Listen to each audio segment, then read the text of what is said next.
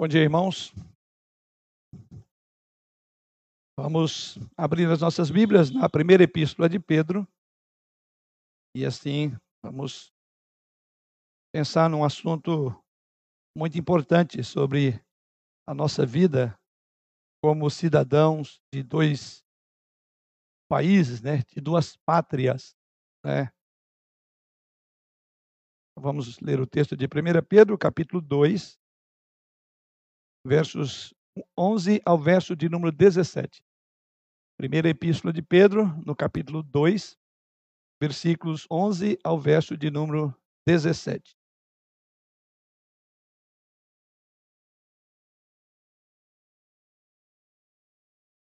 E nos diz o Senhor através da sua palavra. Amados, exorto-vos como peregrinos e forasteiros que sois, a vos absterdes das paixões carnais que fazem guerra contra a alma, mantendo exemplar o vosso procedimento no meio dos gentios, para que naquilo que falam contra vós outros, como de malfeitores, observando-vos em vossas boas obras, glorifiquem a Deus no dia da visitação. Sujeitai-vos a toda instituição humana por causa do Senhor, quer seja o rei como soberano, quer as autoridades como enviadas por ele, tanto para castigo dos malfeitores, como para louvor dos que praticam o bem. Porque assim é a vontade de Deus, e pela prática do bem, façais emudecer a ignorância dos insensatos, como livres que sois, não usando, todavia, a liberdade por pretexto da malícia, mas vivendo como servos de Deus, tratai a todos com honra. Amai os irmãos, temei a Deus, honrai o rei. Aqui Pedro escreve a esses que são chamados os forasteiros. Aliás, essa é, é, é o modo como Pedro é, coloca-se diante dessas pessoas. São eleitos de Deus, isso está no verso 1 do capítulo 1. Pedro, apóstolo de Jesus Cristo, aos eleitos que são forasteiros da dispersão, do Ponto, Galácia, Capadócia, Ásia e Bitínia. Ou seja, Pedro escreve aqui para esses irmãos que estavam sofrendo porque eles tinham uma responsabilidade cívica, uma responsabilidade civil no contexto em que viviam. E essa responsabilidade Pedro exorta a que eles estivessem atentos, como sujeitar a instituição humana por causa do Senhor, obedecer às autoridades por causa do Senhor, ao mesmo tempo em que não poderiam perder o foco de que eles eram, no dizer de Pedro, forasteiros, peregrinos. Então, ao mesmo tempo em que ele usa no verso de número 1 do capítulo 1, chama-os de forasteiros da dispersão, no texto que lê os irmãos, eles são chamados de peregrinos, ou peregrinos e forasteiros. E aqui então Pedro vai dizer sobre como é viver numa perspectiva de duas, pátria, duas pátrias. Irmãos, o nosso tema nesta manhã é a propósito do dia de amanhã. Dia, oh, aliás, do, de depois de amanhã, melhor dizendo, né? Dia 7 de setembro. Tem algum brasileiro que não sabe o que quer dizer esse dia? O que, que comemoramos no 7 de setembro? o dia da independência desse gigante, dessa pátria amada chamada Brasil. Não é isso? E o meu propósito é exatamente refletir sobre este assunto. E o meu tema será nosso dever para com a pátria. Vale ressaltar esse tema no momento em que vivemos, primeiro, pela proximidade de uma data bastante festiva. 7 de setembro de 1822 foi proclamada a libertação, por assim dizer, da nossa pátria. Então, vale ressaltar essa, essa, esse nosso dever cívico no momento, né? Como todo aniversariante, o propósito de quem vai ao aniversário é o quê? Homenagear, né? parabenizar, congratular, presentear o aniversariante. E quando o aniversariante é a pátria, como é que a gente presenteia? Como é que a gente age? Qual é o nosso dever? Então é o nosso tema nesta manhã. Vamos orar. Senhor, nós te damos graças por estar na tua casa, na manhã tão gostosa desse domingo. Louvamos pelas vidas preciosas que o Senhor trouxe esta manhã para louvá-lo e bendizê-lo. Louvamos pela vida das crianças, dos jovens, dos adolescentes e agora dos adultos, e movidos pela tua graça, é, estão nessa manhã buscando a direção do Senhor através dos ensinos por meio dos seus professores. Dá que cada professor seja um instrumento de bênção na vida de cada aluno e que cada aluno seja edificado, desafiado a uma postura, a uma conduta que agrade ao Senhor. E saiam daqui enriquecidos com o ensino da tua palavra e desafiados a viver uma vida santa, justa e piedosa.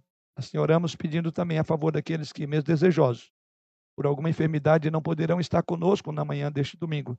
Que tu os alcances também com a tua palavra, seja através de outros meios, para que assim também sejam confortados, seja no leito de enfermidade, nas suas angústias, ou mesmo aqueles que eventualmente estejam negligenciando é, este meio de graça tão importante que é a comunhão na tua casa na manhã deste domingo. Também sejam alcançados, encorajados em seus corações a fazerem-se presente na outra oportunidade. E agora, Pai, que abrimos a tua palavra, ilumina-nos no entendimento da mesma, dê-nos o discernimento espiritual para que possamos enxergar a instrução do Senhor como um meio de pastorear o nosso coração. Assim oramos em nome do teu bendito Filho, nosso Senhor Jesus. Amém. Você se lembra daquelas antigas aulas chamadas de educação moral e cívica que aconteciam nas escolas públicas e privadas? Eu vou chamar alguns anos atrás. Eu peguei esse período. Momentos cívicos era muito comum naquele ambiente é, da educação é, da, da, das nossas escolas. Todos se reuniam em cada data especial do calendário da nação. E a criançada toda costumava cantar o hino nacional, hasteava-se a bandeira, e a bandeira ali tremulando no, no mastro, ela certamente enchia o nosso peito né, de orgulho e dava a noção de que nós estamos num contexto de um gigante chamado pátria. E assim, uma das frases da, do nosso hino nacional, que diz lá, entre outras mil, és tu, Brasil, ó pátria amada. Como era gostoso, né? E eu tive ainda o privilégio de servir o país como um militar, né? E aí o peito enchia mais ainda. O João também foi militar, né? Aqui temos vários ex-militares, né? E aí parece que o peito ficava pequeno para tanta emoção, né? Para tanto entusiasmo. É, cada cântico, cada frase, aquilo mexia lá dentro. É. Ainda pequenos, naquela ocasião, éramos apresentados aos símbolos nacionais. Eles faziam parte de um Brasil colorido, verde e amarelo, um Brasil musical. E aí são inúmeras as músicas né, que se cantava. O Brasil de Dom Pedro, o Brasil de Duque de Caxias, o Brasil de Tiradentes. Você que talvez seja um pouquinho mais jovem do que nós, só viveu um momento semelhante a esse por ocasião dos jogos da seleção brasileira, numa final, né? ou mesmo do vôlei, ali onde se canta e aí se enche o peito, né? E eu diria até alguns casos, né, nessas ocasiões esportivas, como bonito você ouvir, e aí os nossos jovens eu creio que podem dizer isso, né? Aquele trecho no hino, no início da, do hino nacional e ouvi que a torcida, depois que encerrava, porque o nosso hino é muito grande, né? E depois que encerrava, continuava cantando a música após expirar o tempo oficial. Aí o estádio enchia, não é? Sim, queridos, no momento cívico, nós compartilhávamos sentimentos que nos identificavam como brasileiros. Hoje vivemos um tempo de indiferença aos símbolos nacionais e até mesmo de desprezo aos princípios patrióticos em geral. Por quê?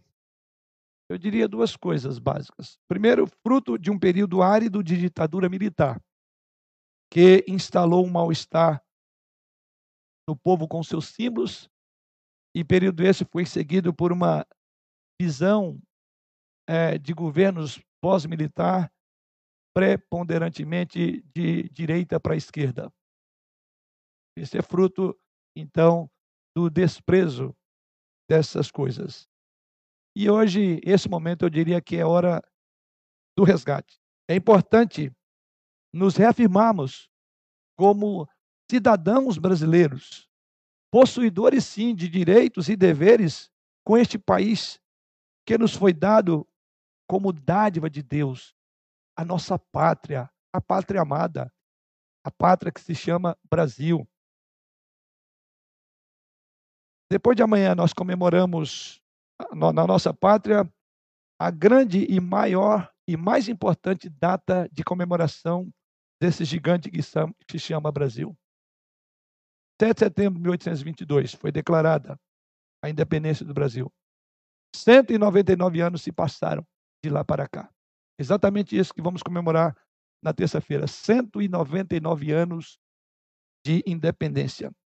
Essa data, todos nós sabemos que ela encerra um acontecimento histórico, como não há outro igual, de relevo para a história do Brasil. Pois foi exatamente a data do 7 de setembro que deu ao povo a sua existência como uma nação livre, uma nação soberana, sendo por isso justo que nesse dia seja realçado a importância. Uma vez, como diz, que estamos perdendo o que eu coloquei aqui dá uma impressão de saudosismo. Não deveria ser assim. Que sejamos lembrados também da nossa vida como povo, que somos devedores do nosso passado. Lembrar de homens e mulheres que dedicaram a sua vida de forma brava, varonil, tomando postura em momentos tão importantes. Que lembremos então a Bíblia diz que a gente não deve remover os marcos antigos. Eu faria uma aplicação nesse sentido. Não podemos remover a nossa história. Não podemos reinventar a história. Não podemos reescrever a história. Mas podemos respeitar a história, sendo bons cidadãos, sendo brasileiros verdadeiros. Os que nos antecederam, essas pessoas, eles conquistaram a liberdade que hoje eu e você podemos desfrutar.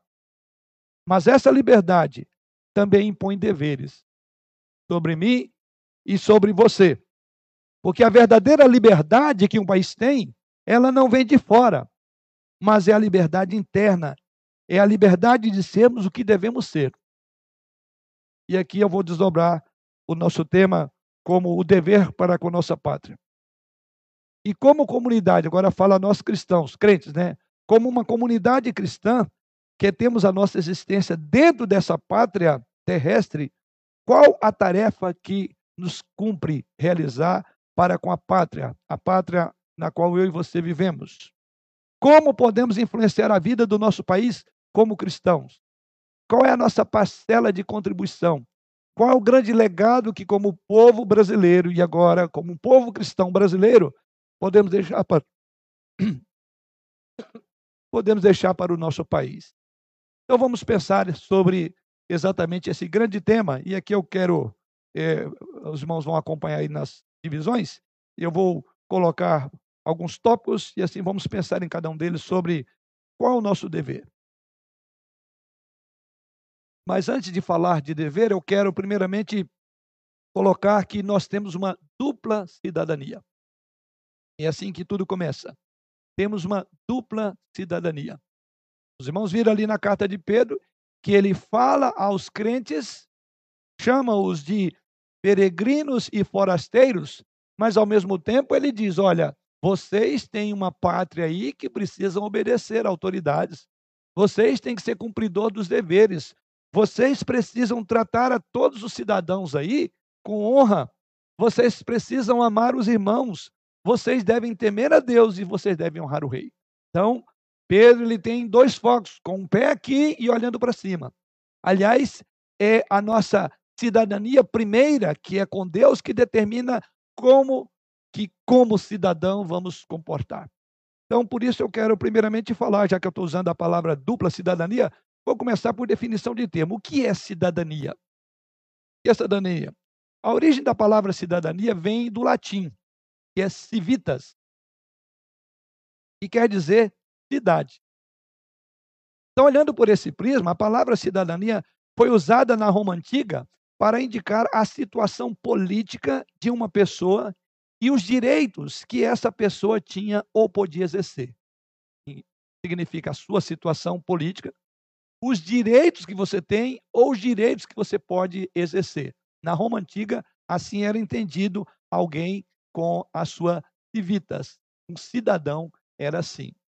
Mas um conceito um pouco mais amplo, e eu diria mais conclusivo, está no livro de Dalari, é, é, Dalmo Dalari, no livro dele chamado Direitos Humanos e Cidadania. É um conceito, talvez um dos melhores que eu já vi. Ele diz assim: cidadania. A cidadania expressa um conjunto de direitos que dá à pessoa a possibilidade de participar ativamente na vida e no governo de seu povo. Deixa eu repetir. São direitos que dá à pessoa a possibilidade de participar ativamente da vida e do governo do seu povo. Então, cidadão, nesse sentido, é aquele que participa ativamente da vida e do governo do seu povo. E ele prossegue dizendo, como implicação da falta de cidadania: quem não tem cidadania está marginalizado ou excluído da vida social e da tomada de decisão, ficando numa posição de inferioridade dentro do grupo social. Vou resumir, é, repetir a, a última afirmação. Quem então não tem cidadania diz estar marginalizado. Quem não tem cidadania está excluído da vida social. Quem não tem cidadania está excluído das decisões tomadas pelo governo. E, consequentemente, está numa posição inferior dentro de um grupo social. Então, veja a importância do papel do cidadão. A importância é minha e sua. E, ao mesmo tempo, que não há neutralidade nesse assunto. Ou você assume a sua cidadania, ou você ficará é, é, marginalizado. Você ficará excluído das tomadas de decisão para o bem da nação. Isso aqui é um grande apelo para aqueles que dizem eu não voto. Você está votando, saiba disso. Aliás, daqui a pouco vamos ouvir isso aí mais para frente. Né? Eu não vou votar em ninguém. Votou. Você votou no que ganhou. Saiba disso. Quando você não vota, o que ganhou é nele que você votou. Então não tem neutralidade. E por outro lado, você então, quando diz eu não vou fazer isso, você está se colocando como um excluído, como alguém marginalizado na vida.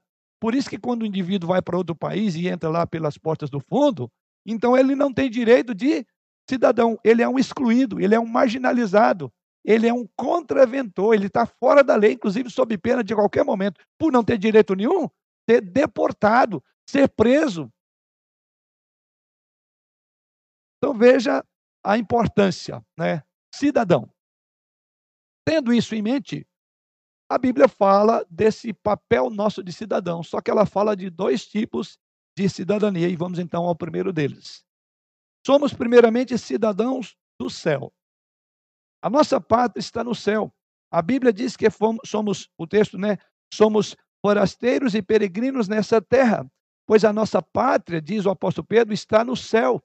Então, o primeiro texto que li diz bem claro: Amados, exorto-vos, verso 11, como a peregrinos e forasteiros que sois, a vos absterdes das paixões carnais que fazem guerra contra a alma.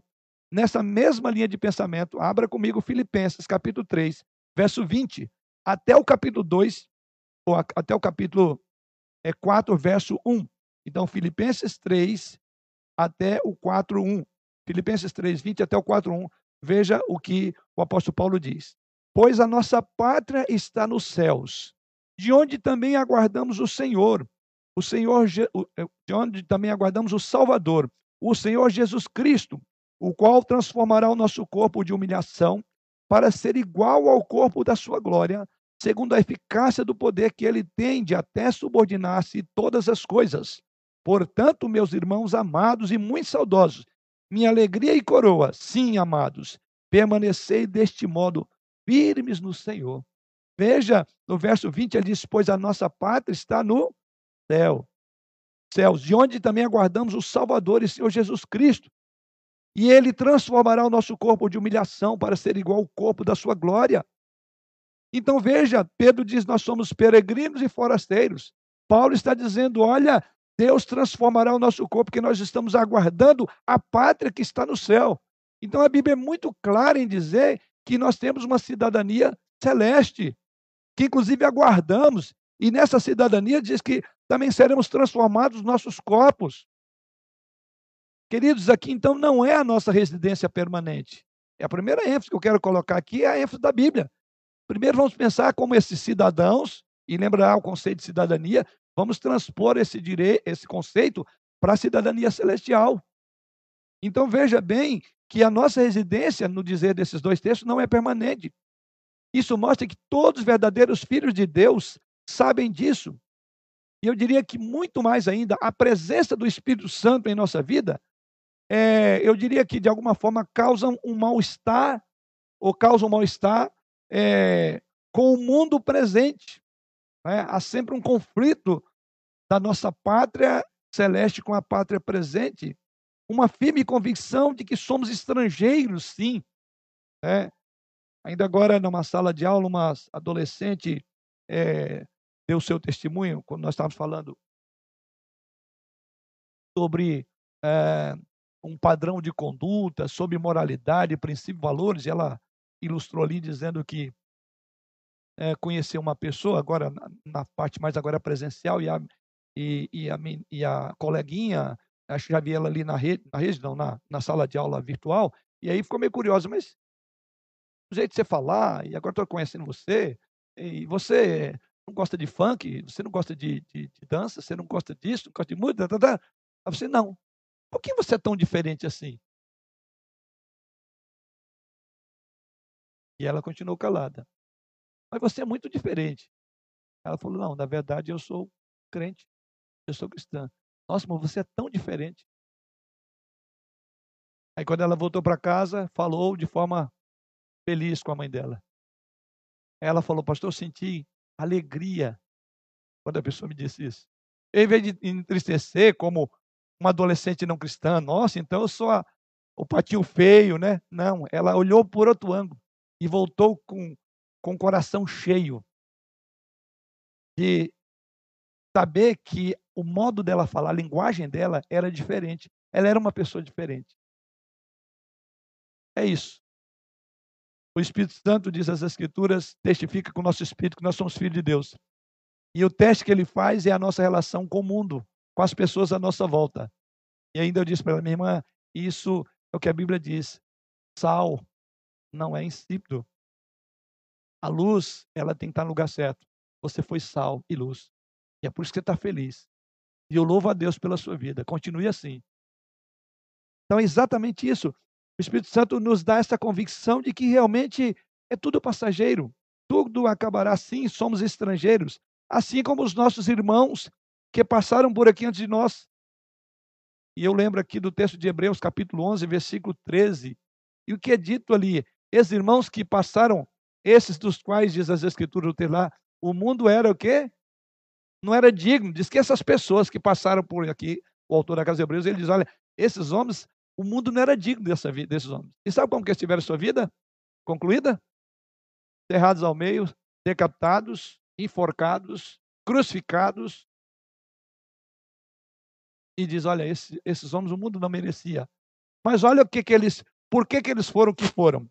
Mais uma vez aqui a ênfase sobre a, a, a, a a pátria celestial. O texto de Hebreus 11, 13 diz assim: Todos estes, depois de falar desses homens, diz assim, dos quais o mundo não merecia tê-los, todos estes morreram na fé, sem ter obtido as promessas, vendo-as, porém, de longe e saudando-as e confessando que eram estrangeiros e o quê? Estrangeiros e peregrinos Opa, o autor da Casa de Hebreus está usando os mesmos termos, termos que nós vimos na carta de Pedro. Ele está dizendo que eles é, confessaram que eles eram estrangeiros e peregrinos. e saudaram as promessas, eles não, não receberam, inclusive aguardando a nós, inclusive diz o texto. Tem gente esperando a gente, por assim dizer, no contexto de Hebreus. E gente que esse mundo não merecia. E gente que morreu confessando que eles eram peregrinos. Eram tão diferentes, nós somos diferentes, gente.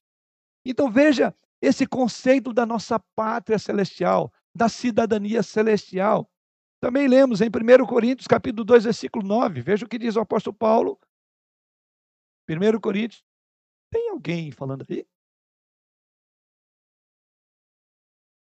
É que eu estou ouvindo o som aqui. Ah, sim, desculpe. Ah, melhor. Quem concorre com a gente aqui, né? Obrigado.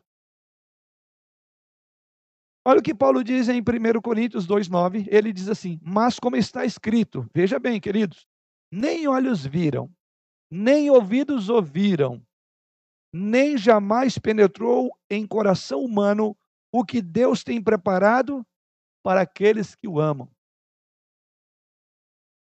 Esses homens que apenas saudaram de longe, confessando que eram estrangeiros e peregrinos na terra, são aqueles que agora, diz o texto, estão num local onde nem olhos viram, nem ouvidos ouviram, nem jamais um coração humano penetrou o que Deus tem preparado.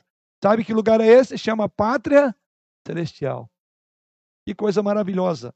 Né? A promessa desse texto alimenta a nossa fé. Mostra aqui, queridos irmãos, que a nossa pátria está nos céus. Com os olhos da fé, nós cremos e esperamos confiadamente a manifestação desse grande e glorioso dia, em que o nosso coração, nosso ouvido jamais viu e ouviu.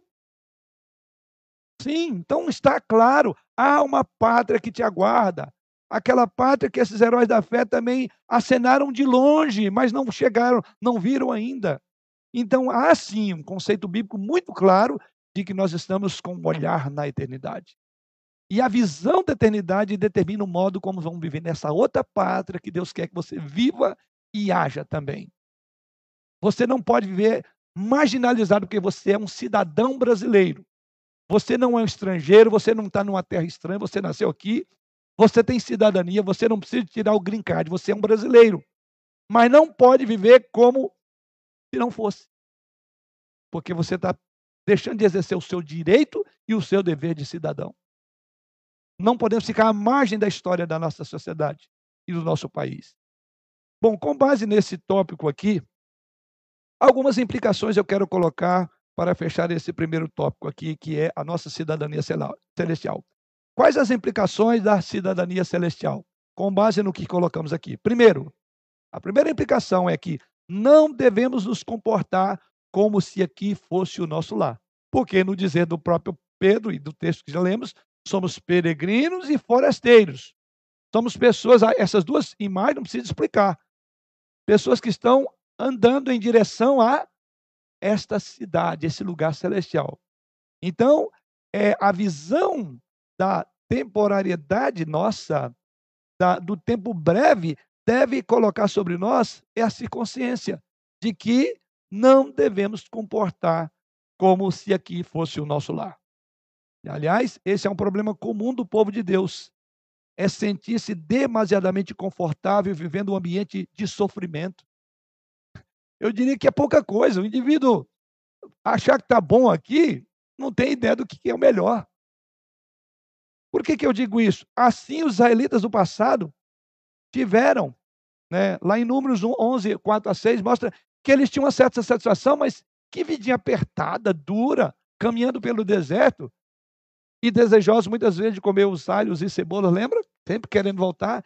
Então, é, não se contente com pouco. Em vez de nos prepararmos para a nossa morada eterna com o Pai, muitas vezes ficamos meditando em como podemos melhorar a nossa vida atual agora. Como conseguir um melhor emprego, uma melhor moradia, uma melhor aparência. Dando um, um, um, upgrade no nosso corpo, que eu quero sentir bem, eu quero isso, aquilo mais conseguir, quem sabe, até mesmo uma melhor família, porque a atual não é tão boa assim, tudo focado no tempo, como se aqui fosse a terra prometida. Não é. Não digo que essas coisas não façam parte dessa pátria, mas o modo como nós a encaramos determina qual o valor que nós damos à pátria celestial. Então, a primeira coisa, você deve comportar como se o seu lar não fosse aqui mesmo, que é o ponto de partida. Segunda é, aplicação: a terra presente não é o paraíso prometido. Por isso que aqui vamos viver, aliás, a bem-aventurança, nós estamos estudando qual é? A oitava bem-aventurança. Bem-aventurados sois? Isto, a bem-aventurança por sermos perseguidos. A palavra, o Senhor Jesus Cristo, quando orou pela sua igreja, diz: Não peço que os tires do mundo, mas que os livre do mal. Pai Santo, guarda-os, porque assim como me perseguiram, perseguirão. Então, grave, a terra prometida, a, a, a terra presente não é o paraíso prometido pelo Senhor Jesus. Ao contrário, ele deixa bem claro que é um mundo de aflições. Quando pensamos que descansaremos por um longo tempo, quando as coisas parecem estar acalmando de vez em quando, algo ocorre para tirar-nos do sossego. Vocês já viram que a história é assim? Sempre há um, há um, há um, um mexer na história. O que é essa pandemia, na minha leitura, dentre várias outras que podemos ler, se dá uma maneira de Deus dar uma balançada no mundo que estava muito focado em si mesmo, muito preocupado com o aqui e agora, quando na verdade você não vai preocupar com aqui agora, é você vai morrer ou viver. Você vai para um hospital, talvez não voltará. Como nunca antes, nós paramos a nossa agenda e achamos que era e sairíamos disso logo, logo, lembra? Lá no início? Pois bem, já estamos aí há um ano e meio de aniversário. E as coisas não estão muito claras ainda. Até vir uma outra peste, pestilência pior, porque a Bíblia diz que será assim. Faz parte, sabia? peste, fome, nudez, perigos, tudo. Então, querido, não pense que o tempo presente é o paraíso. Aí talvez você diga, isso é mero pessimismo? Ou uma atitude negativa? Não. Você sabe muito bem que esta é a realidade da presente situação. Parem de procurar pela perfeição onde ela não se encontra. Esta é a mensagem para quem tem a pátria celestial. Terceira e última aplicação. Não podemos aceitar os costumes e hábitos de quem ama este mundo. Não temos a mesma identidade. A ilustração aqui da, da, da, do testemunho do adolescente. Você não gosta de funk, você não gosta de festinhas, você não gosta de música, você não. É não podemos aceitar costumes e hábitos de quem tem o mundo como o seu último refúgio, a sua última alegria. A nossa, grave bem, nem olhos viram, nem ouvidos ouviram, nem jamais penetrou no coração humano o que Deus tem preparado para aqueles que o amam. É se contentar por pouco, por ninharia, por lixo. Então, não devemos aceitar esses padrões, porque os homens, esses homens, essas mulheres, essas pessoas têm isso como fim. Mas a nossa pátria os olhos não viram, os ouvidos não ouviram. É algo extraordinário, é muito grande. Amados, diz o apóstolo Pedro no versículo 11: Exorto-vos como a peregrinos, o nosso texto principal, veja o verso 11. Amados, exorto-vos como a peregrinos e forasteiros que sois. Olha o que Pedro diz: já que você é um peregrino, forasteiro, esperando uma pátria celestial, aquilo que olhos não viram, ouvidos não ouviram, que nunca penetrou no coração humano, Sendo assim, o que, que ele diz? Eu exorto, então, que no presente tempo, tempo que vos abstenhais das concupiscências da carne, as quais combatem contra a alma, tendo o vosso procedimento correto entre os gentios. Essa, então, é a terceira aplicação por conhecermos e sermos, é, conhecemos as promessas e estamos olhando para a pátria celestial. Vamos ao nosso segundo grande tópico, onde eu quero demandar um pouquinho mais de tempo, que é, ao mesmo tempo em que somos peregrinos e forasteiros, ao mesmo tempo em que a nossa pátria é essa celestial, por outro lado, a Bíblia diz que nós temos uma responsabilidade, um compromisso no tempo presente. Somos também cidadãos da terra. Nosso segundo momento, somos cidadãos da terra. Todo crente tem dupla cidadania. A gente fala muito no green card, né? Você tem dois. Você tem uma dupla cidadania nesse sentido, né? Como a sua pátria está no céu, sua lealdade primeira é com o reino de Deus. Daí porque as implicações colocamos antes. Assim, diz as escrituras, somos o quê? Embaixadores de Deus nessa terra. Ou seja, como embaixadores, nós somos enviados para representar a pátria celestial.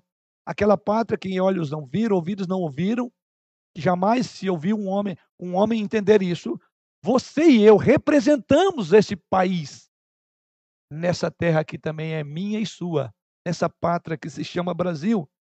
É dele que recebe a direção de sua atuação na sociedade. Ou seja, é deste reino de Deus que você recebe a maneira como atuar na terra.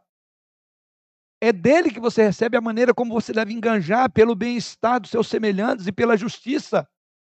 Então, o padrão de como eu vou me comportar, do que devo fazer, da forma como eu devo é, agir na minha sociedade, tem tudo a ver com a minha pátria celestial, porque eu sou um embaixador de Deus. Está lá o hino, né? Sou forasteiro aqui, em terra estranha estou, celeste pátria, sim, é para onde vou. Embaixador por Deus, do reino lá do céu, venho em serviço do meu rei. Qual serviço? Eis a mensagem que me deu. Puxei muito alto. Mas é isso, é eu só queria pegar o, a, a, letra maravilhosa. Então lá, eu sou peregrino, sou forasteiro e embaixador. E o embaixador representa Deus aqui. Então, não há dúvida, somos cidadãos dos céus, vivendo também neste reino, nessa terra que ele nos deu de forma abençoada. Então, quando nós nascemos para o céu, ou seja, quando somos convertidos a Jesus Cristo, adquirimos então uma nova cidadania, né? É, que não nos tira dessa terra. Então, grave bem, o fato de você. Lembre que esses homens acenaram, né, mas não chegaram, não viram ainda. Assim sou eu e você. Então não adianta falar, não, meu reino, eu estou olhando lá para o final dos tempos. Eu sempre ilustro aqui a mulher que foi pedido a ela o endereço num dia de domingo, indo para a igreja, alguém passando na, no bairro ali próximo da igreja e perguntou para ela: Senhora, por favor, qual é o endereço aqui? Ela pegou a Bíblia assim, olhou para ele com ar estranho: Não sou deste mundo. Somos sim. Comemos, bebemos, vestimos, lutamos, né? batalhamos. Então, a ideia é exatamente essa. É, Deus nos dá uma maneira de como vamos enganjar pelo bem-estar dos nossos semelhantes. Deus tem um plano, você não é embaixador de Deus? Quando então olhamos para isso, você tem que entender: embora a nossa pátria é, não se, seja a celestial, nós temos uma dupla cidadania, porque essa terra é a sua pátria, esse país que Deus abençoou. Então, quando você olha para a pátria celestial, você percebe que há uma responsabilidade para com essa pátria terrestre que se chama Brasil. Então, olhar para a pátria celestial, na verdade, amplia a nossa vida e nos dá atribuição como cidadãos, tendo a consciência de que somos parte de um grande povo, de uma nação que nos foi dada por Deus. Temos que participar da vida social, da vida política, da vida cultural e desta nação na qual estamos inseridos. Se chama Brasil. Lembra que, como cidadão, quem não vive como cidadão, ele é excluído, ele vive à margem e eu creio que nenhum policial encontrando um brasileiro vai pedir a cidadania dele, vai querer mandar ele deportar porque ele não é daqui, porque por natureza ele faz parte dessa nação. Mas como tal, ele então tem direitos legais e deveres. Todos somos responsáveis pelo rumo tomado pela sociedade brasileira em que estamos inseridos. E é impossível, pelo menos baseado nas leis dessa terra, ah, e que estamos sujeitos a ela, manter-nos à margem da discussão aberta e franca sobre o país. Mesmo a postura de se abster de votar interfere no processo eleitoral de alguma forma. Então, eu diria que não é um bom papel de cidadão. É dizer, embora eu tenha direito, eu tenho, eu tenho legitimidade, eu quero ficar à margem desse processo. Basta ver quem está vivendo em outro país de forma ilegal. Tudo que ele quer é ter um documento que ele seja reconhecido como alguém. Porque enquanto ele não tem o, o, o green card dele, o documento dele, ele está à margem da lei, sujeito a ser preso a qualquer hora. E não podemos nós, então, viver com toda a, ter a legalidade, ter, ter, o, ter o nosso status e não utilizar dele viver como tivesse a margem. Porque quando você não fala, quando você não vota, quando você não age, quando você não, não, não é, é, faz parte da discussão dos assuntos, você está à margem do seu papel de cidadão. Somos cidadãos. E a cidadania se aprende no convívio social e público, mais ainda no exercício dos direitos e deveres que um cidadão tem num país. Devemos ser exemplo de seriedade como crentes. Devemos ser exemplo de amor cristão, honrar o nosso país e o nosso povo, o povo de Deus e o povo brasileiro. Pense bem, é hora de fazermos diferença como povo de Deus. Ser cidadão cristão significa que devemos agir como somos instruídos pela palavra de Deus. Como falei, a Bíblia está cheia de textos maravilhosos que enchem o nosso coração, como os que eu já li até aqui, falando daquele momento maravilhoso, daquela cidade celestial. Mas a Bíblia também está olhando para o aqui e o agora e dizendo: olha, até que chegue esse dia, você tem deveres, você tem papel de um cidadão nesse país que eu fiz você nascer, que eu coloquei para você nascer. Ser bom cidadão, então, inclui ser íntegro, inclui falar a verdade, viver a verdade, ser honesto. Ser cidadão que cumpre a sua dupla cidadania também deve ser uma, um objeto da nossa vida, orar pela nossa nação, orar pelos nossos governantes. Esse é o presente que esse país precisa, de joelhos que se dobrem para orar pelos governantes que eu ou você elegemos ou não elegemos. A Bíblia não diz que você não deve orar porque você não elegeu. É dever orar, até mesmo pelos maus governantes. Porque a Bíblia não, a Bíblia diz que Deus não faz acepção de pessoas, inclusive nesse texto. Falando de governo, diz que Deus não faz acepção de pessoas. Então, temos deveres. E aqui eu parto para alguns desses deveres. Como cidadãos da terra, temos os seguintes deveres. Quer anotar? Primeiro deles, você tem o dever de De quê? Vocês estão vendo aí, né? É assim que tem que ser, mas tu... eu só quero saber se vocês estão acompanhando aí, né? Vocês têm deveres, como diz, como está colocado aí, de obedecer às autoridades. Então, esse é um dos papéis de um bom cidadão, do cidadão brasileiro, porque isso está estabelecido, estipulado pela palavra de Deus. E essa é a primeira coisa que nós devemos ter em mente: obediência às autoridades. Pois mesmo ímpia, e vale ressaltar aqui, a autoridade ainda procede de Deus. Não é obedecer só aquele que você colocou no poder através do seu voto, mas é até aquele que você discordou dele e que discorda ainda dele. Você tem que obedecer. Essa talvez seja uma das compreensões mais difíceis de relacionarmos com a nossa experiência.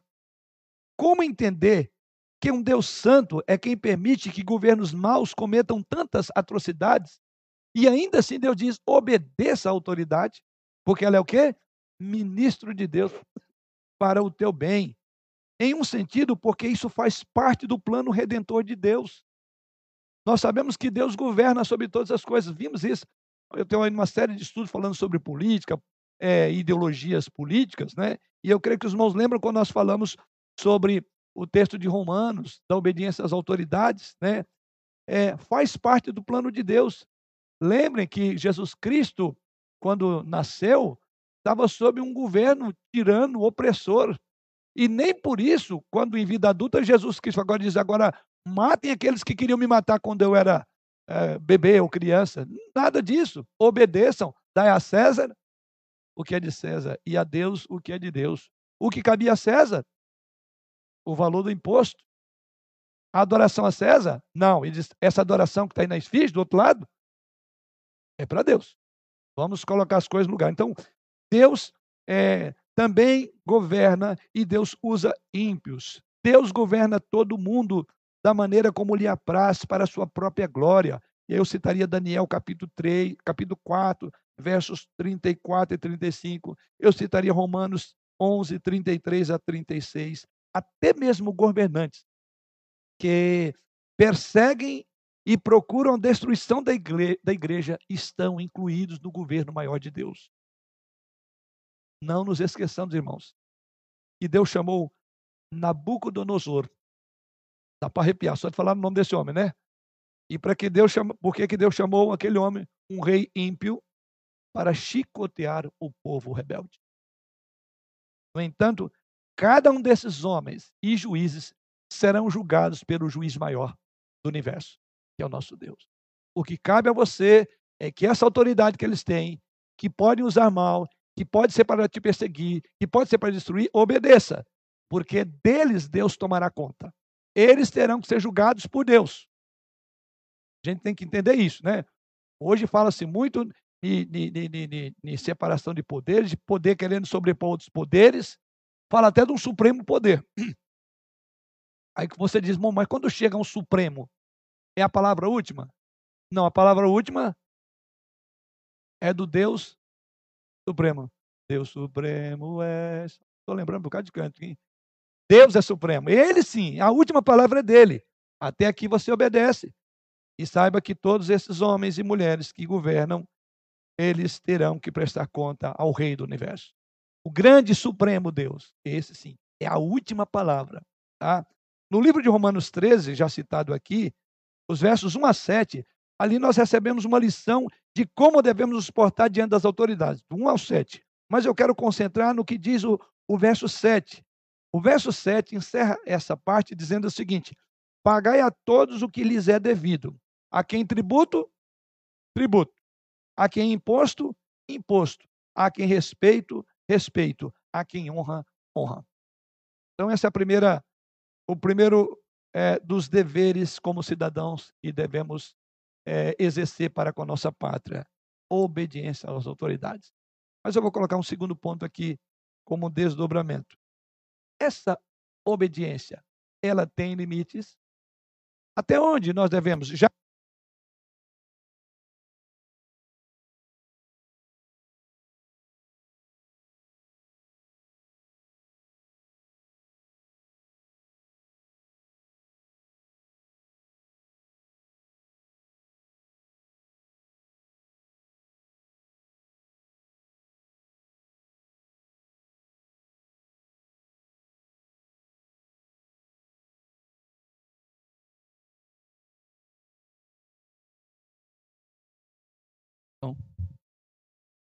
Alô. Só um instantinho. Esse aqui. Esse aqui tem.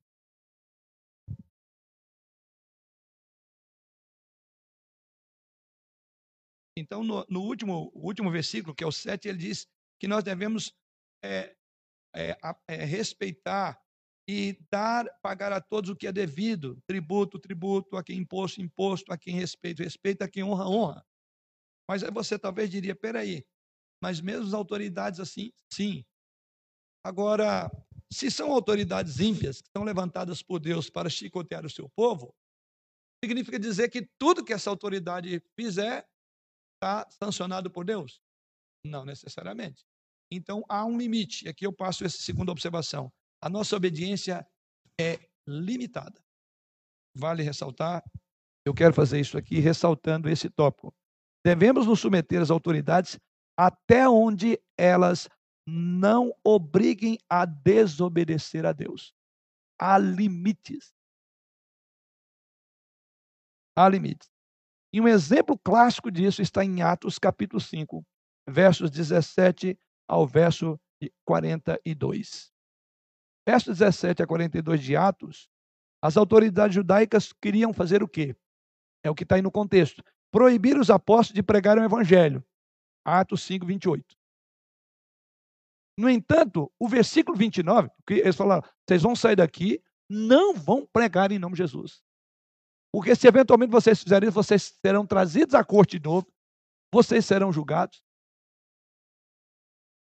serão espancados e possivelmente até mortos. No entanto, o que Pedro e os apóstolos fizeram Diz lá o verso 29. Antes importa o quê? Obediência aí? Obedecer o quê? A Deus do que a homem. Aqui está o limite. Há um limite de obediência. É quando a obediência à autoridade implica em desobedecer a Deus. Seja por um mandamento claro, específico, ou por inferência de mandamentos. Nesse caso aqui, Pedro diz: antes importa obedecer. Em outras palavras, não vai dar, não. Me desculpe, mas nós vamos continuar pregando. E de fato isso aconteceu. E aí vocês vão ver o fim que eles tiveram. Os apóstolos, mortos, decapitados, é, é, é, pendurados em madeiro. Nenhuma autoridade tem o direito de nos obrigar a uma ordem de Deus. Com certeza, é a maior autoridade sobre todos. É de Deus. Eu lembro uma, um momento na vida de Lutero, quando ele foi perseguido por colocar aquelas 95 é, é, é, teses, né? ou protestos, né?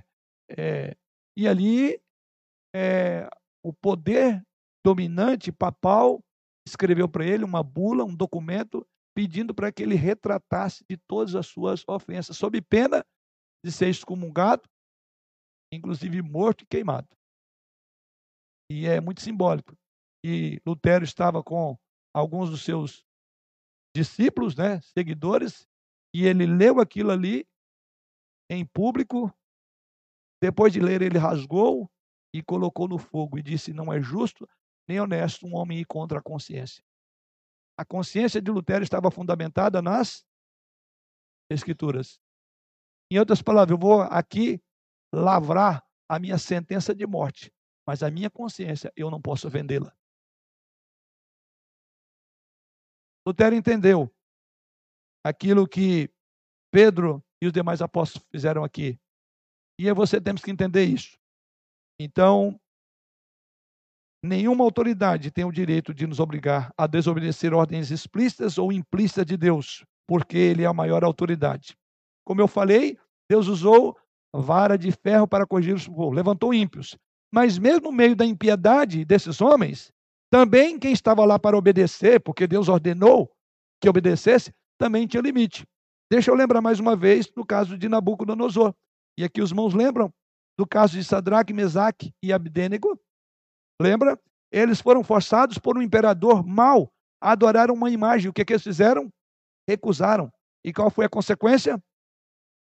foram jogados na fornalha. Então tem limite. A igreja tem que ter consciência e a coragem de levantar-se contra governos maus. Eles desejam que desejam usurpar o domínio de Cristo sobre a igreja, de ter um outro cabeça. A igreja não tem outro cabeça senão Jesus. O governo não pode impedir, mesmo com força de lei, que deixemos de admoestar e disciplinar nossos filhos. Nem pode nos obrigar a fazer qualquer tipo de casamento em nossas igrejas.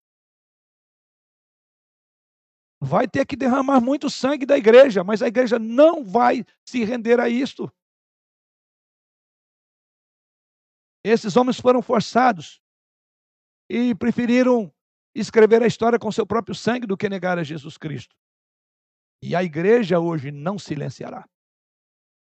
Assim como os cristãos de todas as épocas, temos de nos posicionar e estar preparado para sofrer as consequências do nosso posicionamento, se necessário, demonstrando quem é a maior autoridade sobre nós.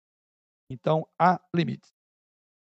Feito essa, esse tópico, vamos para o terceiro: ser exemplo de vida para os gentios. Devemos obedecer às autoridades com este esse, essa exceção, tá? Por outro lado, devemos também ser exemplos, né? É, Deus nos ensina que devemos ser exemplo para os gentios. Por isso que nos, nós sujeitamos às autoridades terrestres. Mesmo sob governos maus, devemos nos portar como bons cidadãos. Deus nos exorta que pela prática, olha o que Pedro diz aí nos versículos 11 a 17, no final ele diz assim: Deus nos exorta que pela prática de quê? Do bem, os ignorantes sejam o quê? Emudecidos, temendo nós ao Senhor e honrando aos governantes. Volto ao texto principal que eu li logo no início da nossa aula. 1 Pedro, capítulo 2, versículo é, 1 e, é, 11 e 12, ele diz assim: Amados, exorto-vos como peregrinos e forasteiros que sois, a vos absterdes das paixões carnais que fazem guerra contra a alma. Ou seja, não se amoldem aos padrões dos valores, porque o coração de vocês está comprometido com uma pátria celestial. Então, primeiramente, tenham uma relação para com essa terra de transitoriedade. Vocês são peregrinos. Então, exorto, não se apegue às paixões comuns daqueles que acham que a terra é, é, é, é o final. Mas, em segundo lugar, ele diz: mantendo, verso de número 12, mantendo exemplar o vosso procedimento no meio dos gentios, para que, naquilo que falam contra vós outros, como de malfeitores, observando-vos em vossas boas obras, glorifiquem a Deus no dia da visitação. É daí que nós tiramos essa, essa terceira reflexão. Somos exemplos, ele diz, mantendo é, exemplar, mantendo o vosso procedimento como exemplo então é o nosso papel como cidadãos sermos exemplos de que é possível e deve haver uma cidadania digna, honrada, de pessoas ilibadas no seu comportamento, no seu caráter, nos seus padrões, nos seus valores. É assim que você presenteia a nossa pátria com mais um ano de existência, sendo bons exemplos para aqueles que só têm uma cidadania, entendam que o aqui e o agora não é o final da existência. Entendam que, por melhor que seja a situação, por melhor que seja o governo, que ele apoie, aprove ou não, há algo muito maior, cujos olhos não viram e ouvidos não ouviram. Fale para ele. É nosso dever. Nós temos que manter um bom exemplo. Veja que essa mesma instrução dada por Pedro, acompanhe comigo o que Paulo diz agora na sua carta de Tito, Tito capítulo 3, versículo 1. Qual é a instrução que Tito dá?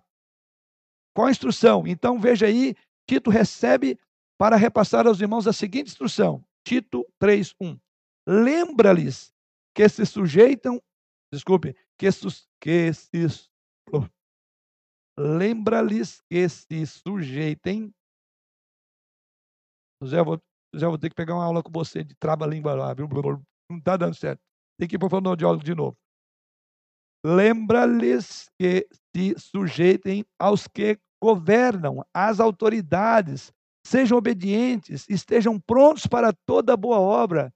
Então, é, Paulo orienta o seu filho na fé, é, Tito, para instruir a igreja. E o que, que a igreja de, deveria ser instruída? No que? Que deveriam ter, se sujeitar às autoridades. A igreja deveria ser obediente, estar pronto para toda boa obra.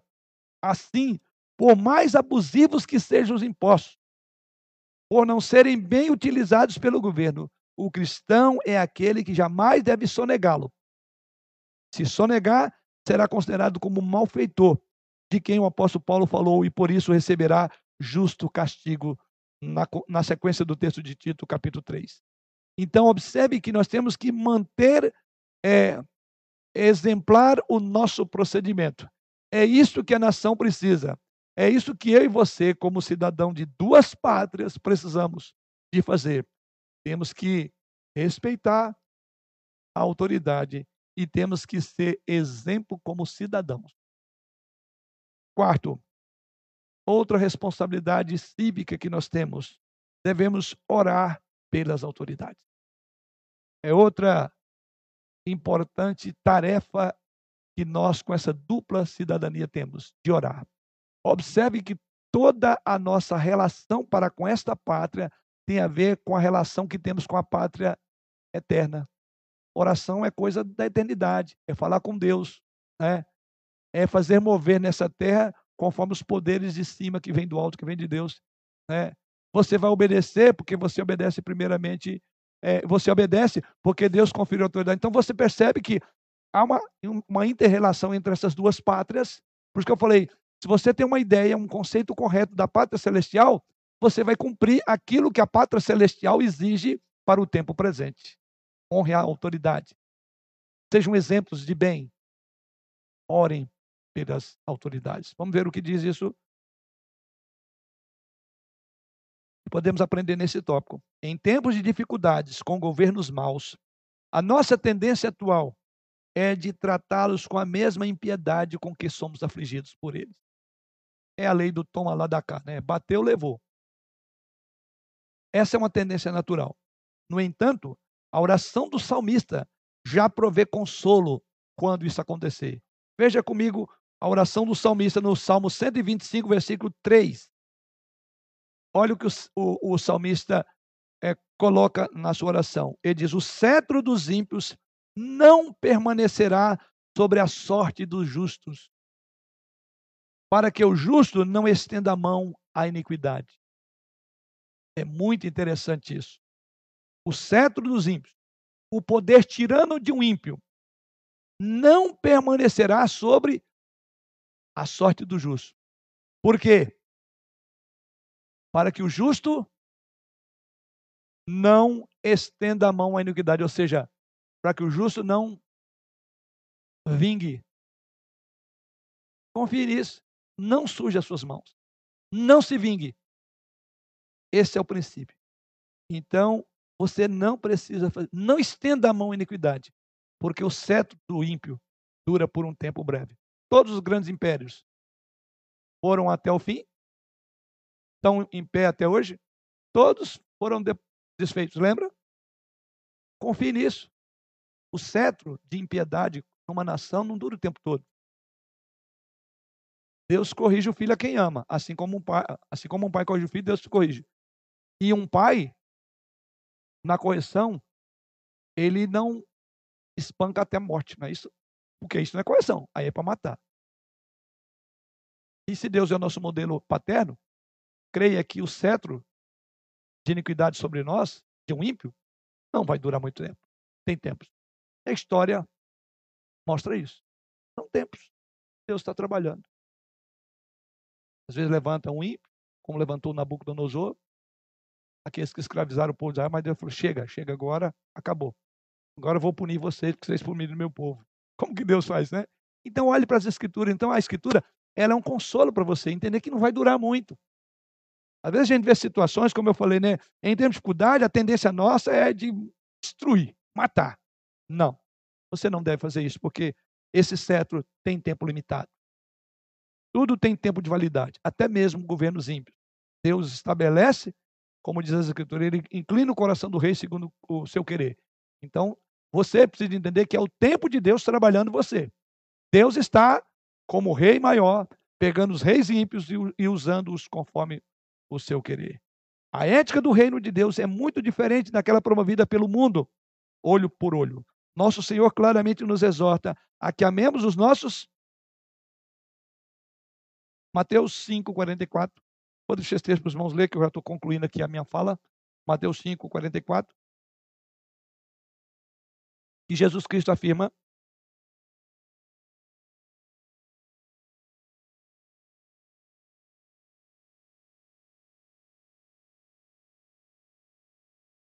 Eu, eu, porém, vos digo: amai os vossos inimigos e orai pelos que vos perseguem. Uhum. É, antes de falar isso, por que, que Jesus Cristo coloca isso? O que do porém? O que, que foi colocado antes aí, João? Por favor. Ah, antes. Ouviste que foi dito: amarás o teu próximo e odiarás o teu inimigo. Isto. Aí Jesus que diz: olha, a ética do meu reino não é essa que vocês seguem. Ame o próximo e mate o inimigo. Ao contrário, o que aqui Jesus Cristo diz aí no texto, você deve o quê? Amar o próximo e, inclusive, orar pelo que te persegue, orar pelo inimigo. Então, a ética do reino de Deus é diametralmente oposta. Nessa mesma linha, o apóstolo Paulo também confirma esse ensino geral das Escrituras quando exorta Timóteo, lá em 1 Timóteo, capítulo 2, versos 1 e 2. Ele diz lá: Antes de tudo, pois, exorto que se use a prática de súplicas, orações intercessões, ações de graças em favor de todos os homens, em favor dos reis e de todos que se acham investidos de autoridade.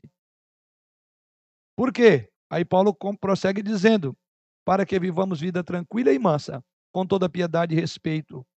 Isso é bom e aceitável diante de Deus, nosso Salvador, até o verso de número 3. Então, isso é o que Deus quer que você e eu ore pelas autoridades. E aqui esse texto revela algumas coisas importantes. Primeiro, revela a constância, esse texto de, de, de 1 Timóteo. A constância, porque a ação do verbo, que infelizmente é quando na, na nossa versão lemos simplesmente é, é, ante tudo, pois exorto a que se use a prática, né? mas a própria ideia de use a prática dá a entender que é uma ideia de continuidade, ou seja, nunca devemos cessar de orar pelos governantes. Não é orar somente quando aproxima a data cívica, como agora. Não é orar somente quando temos que eleger, que é o padrão comum que a gente segue. Ah, vamos orar agora, irmãos, porque estamos aproximando do período de eleição. Vamos orar porque é 7 de setembro. Vamos orar. Não. A, a ideia aqui é de continuidade. O, o, o próprio verbo aqui, e aqui eu acho que, como eu falei, como os irmãos não têm esse acesso, porém, a ideia de que se use a prática, que é a ideia de algo comum. É algo que deve acontecer regularmente. É usar a prática. Usar, de, é, praticar isso continuamente. Então, depois, a, as várias formas de oração, que ele diz aí, súplicas, orações, intercessões, ações de graça. Isso demonstra que há uma maneira variada de nós orarmos por todos os homens. Aí ele diz, especialmente em favor dos reis e de todos que acham investido de autoridade. Devemos orar os mais variados tipos de oração, mas especial em favor dos reis e de todos que acham investido de autoridade. Ou seja, a ideia é que esses homens, essas pessoas, devem ser objeto constantes das nossas orações. Em vez de fazer aquilo que regularmente fazemos, que é murmurar e amaldiçoar o mandato desses homens, a, a ideia é continue orando o tempo todo, ore. Os que assim procedem é, vão experimentar o objetivo dessa oração, que é para que vivamos o quê? Diz aí, vida tranquila, mansa e com todo é, e com piedade e todo respeito. Veja como esse motivo específico contradiz aqueles que dizem que nós devemos pedir perseguição para que Deus purifique a igreja. Já vi gente falar, ah, a gente tem que pedir porque assim a igreja vai ser purificada. Esse texto contradiz. Pense bem no que esse texto diz. Na verdade, o que a palavra de Deus ensina aqui, para que vivamos vida mansa e tranquila, é o seguinte: veja o que ele diz aí. Ensina que devemos orar para que as autoridades não sejam um problema na nossa vida. Não atrapalhem o trabalho da igreja. Não prejudiquem os crentes. Por isso que o texto conclui dizendo: Isso é o quê? É bom? É o modo que você entende esse texto. O que, que é bom e aceitável? É que nós oremos? Sim, mas o bom e aceitável está ligado ao que é dito logo em seguida, o anterior. O que é dito anterior? Viver vida mansa, tranquila, com piedade e respeito é coisa boa e aceitável. Então, em outras palavras, nós devemos orar para que os governos não dificultem a nossa vida, para que os governos não interponham entre nós e Deus, para não termos problema. Então, você está vendo? É orar por isso. E diz: Isso é bom, Deus é, é agradável. Sim, João, João. Então, isso me leva a uma conclusão, que o não está orando. Como é que é? Isso me leva a uma conclusão que o povo não está orando. o que nós estamos à beira de acontecer aí, sim, sim. dentro dessa visão, né? Temos que muitas vezes o povo sim. deixa de orar, é, é, tendo essa visão de contrariedade, rebeldia, sendo que era somente pedir a Deus que a sua terra, né? Isso, isso. Quer dizer, a gente, essa hora a gente vai ver o que, que acontece, né? É, nós podemos estar orando e o governo ser muito incisivo e duro, e Deus pode punir o governo, como também nós podemos não orar, não estar orando, e a vida vai ficando mais difícil, porque falta oração. Porque o que é bom e agradável a Deus é que a igreja viva nessa terra com vida mansa, tranquila, com piedade e respeito. Deus agrada disso. Ele diz: ore para que isso aconteça. E a gente tem que fazer uma análise mesmo. Temos faltado muito nessa oração, porque a vida não está mansa, nem tranquila, nem com piedade e respeito. A igreja já está é, sendo perseguida. De forma bem discreta, mas está. Para quem vai interagir mais com as. Quem é um cidadão e que está estudando a história, que não está passando por esse país, já percebe muito disso. Hã? Quem, é, então, quem não está à margem está entendendo. Primeira coisa que você tem que fazer como cidadão é como os outros se liga. Entenda as coisas. Não fique voado aí, não. Não espere chegar o dia das eleições para você tomar decisão. É a participação ativa de um cidadão, para não ficar à margem da, da história, dos acontecimentos e das decisões de um país. Então, eu diria que quanto mais nós orarmos, menos bélica e confrontativa será a nossa relação com os governos. Porque, do contrário, vai haver uma queda de braço. Se impor sobre a igreja que ela tem que aceitar tudo, a igreja vai ter que derramar o seu sangue. É conflitoso. E Deus não quer isso. Deus não gosta. Porque vida mansa, tranquila e piedade é o que Deus quer. Então, precisamos orar mais. Eu até poderia fazer um, uma comparação. Oramos mais para sangrar menos. As orações fazem isso. Precisamos orar. Orar e orar. Aí você entende por que devemos orar para todo e qualquer governo, seja ele é, que você concorda ou discorda, porque isso é bom para nós. Então temos muito, muitos motivos. Se até aqui você não tinha entendido esse texto, está aí um bom motivo para você orar. Porque Deus se agrada de que os crentes tenham uma vida mansa, tranquila, com piedade e todo respeito. Por fim, você precisa também é, ou sim, desculpe, senhor, essa último tópico aqui. Por fim, o objetivo, então, é mais do que interceder para que os governantes tenham êxito em seu trabalho, devemos orar para que eles sejam alcançados pela graça de Deus. Aí tem lá o verso de número 4 desse texto de 1 Timóteo. Alguém lê para nós o verso 4? algo aqui também importante que Paulo coloca.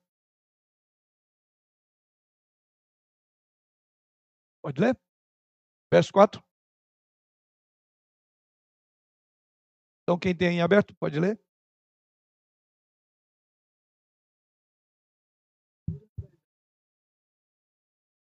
Tá. Ah, minha Sim qual deseja que todos os homens sejam salvos e cheguem ao pleno conhecimento da verdade. Isto.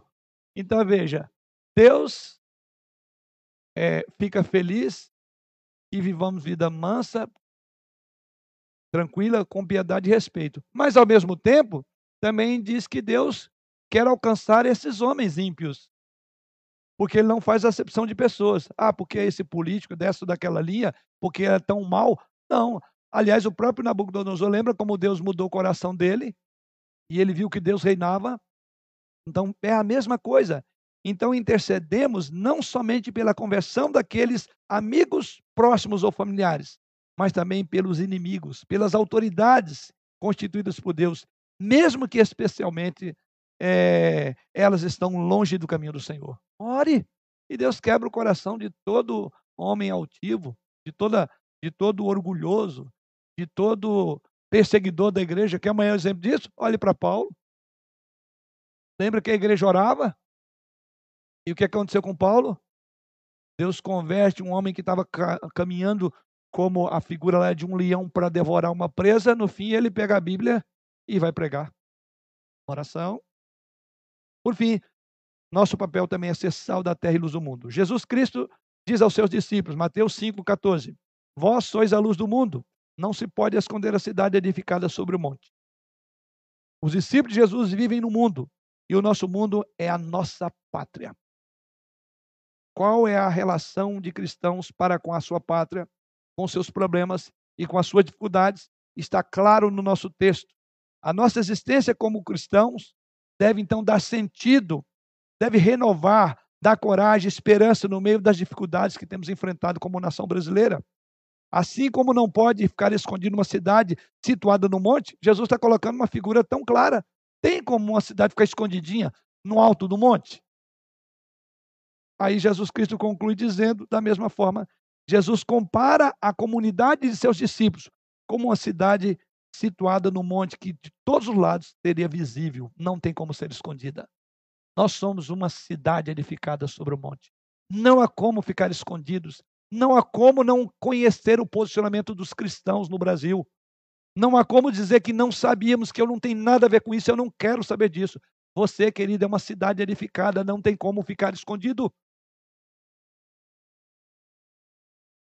O que é dito a respeito de nós aqui, vós sois a luz do mundo, não se pode esconder a cidade edificada sobre um monte, não é propriamente um dever que ele nos mostra. Ele não diz o que nós devemos fazer, mas ele descreve o que somos por natureza. Você é uma cidade. Você entendeu? Não é o que você deve fazer. A sua existência não tem como alguém dizer que não viu, como uma cidade. É impossível, como também é impossível um sal que não dê sabor. Então, em outras palavras, não podemos ficar escondido ao mundo não pode ficar escondido ao mundo a existência de que esse país tem crentes. Então não há como esconder o nosso testemunho, um sinal de que Jesus Cristo é o Senhor para a glória de Deus. Que Deus está acima de todos mesmo nessa nação. Não tem como negar isso. É falado aqui da nossa grande responsabilidade, termos realmente uma verdadeira comunidade cristã, da qual emanam forças que ajudem, que consolem, que mostrem o verdadeiro sentido aos cidadãos desse país. Mas é falado aqui muito mais da grande promessa. Ou seja, há uma promessa aqui que não faltará luz, não faltará auxílio ao povo brasileiro, enquanto houver nesse país verdadeiros discípulos de Jesus, porque ali estará a cidade edificada. Ali estará a luz e ninguém poderá negar. Ou seja, o país não pode passar ignorando que aqui tem um cidadão de dois reinos do céu e da terra, e que cumpre o seu dever, tanto na pátria celestial como na pátria terrena. Para concluir, como cristãos, então, irmãos, somos chamados a glorificar a Deus em nossas, nossa vida terrena, o que inclui uma participação efetiva nos destinos do nosso país. O cristão deve primar pela ordem, deve primar pela promoção do bem-estar, como crentes, o cristão deve primar. O amor pela pátria é um compromisso nosso. Todo aquele que tem compromisso com Jesus tem amor à pátria. Todo aquele que tem compromisso com Jesus Cristo tem amor ao seu semelhante. Todo aquele que tem compromisso com Jesus Cristo é cidadão dessa terra, ainda que peregrinos e forasteiros como somos. Assim, primeiro, devemos então obedecer às leis. Então, respeite as autoridades. Os cristãos dão não devem dar um jeitinho de não pagar imposto, de deixar de recolher os encargos sociais de seus empregados. O cristão deve testemunhar Jesus Cristo ao mundo. Os não cristãos precisam de ouvir o evangelho. Eles estão vendo a cidade edificada lá no monte. E por fim, nós devemos interceder pelas nossas autoridades. Enquanto cristãos, temos o dever de interceder pela pátria e pelas autoridades constituídas por Deus. E eu quero concluir exatamente com a oração dos judeus, do modo como eles encaravam a sua Jerusalém. Isso está lá em Isaías capítulo 62, 1. E ali os judeus são um exemplo de amor pela nação de Israel. Isso porque eles aprenderam desde cedo a amar e valorizar o seu país. E veja o que é, diz, o que é dito ali. Por amor de ti, Sião, eu não sossegarei. Por amor de Jerusalém, não descansarei enquanto a sua justiça não resplandecer como alvorada e a sua salvação como chamas de uma tocha. Vamos parafrasear e colocar a uh, nós, o nosso país. Parafraseando, nós então diríamos: Por amor de ti, ó Brasil, pátria amada, eu não sossegarei, por amor de minha nação, não descansarei enquanto a sua justiça não resplandecer como alvorada e a salvação do nosso país como chamas de uma tocha. Feliz é a nação cujo Deus é o Senhor e o povo a quem ele escolheu para a sua herança. Salmo 33, verso 12. Eis aí o nosso dever cívico nesta hora.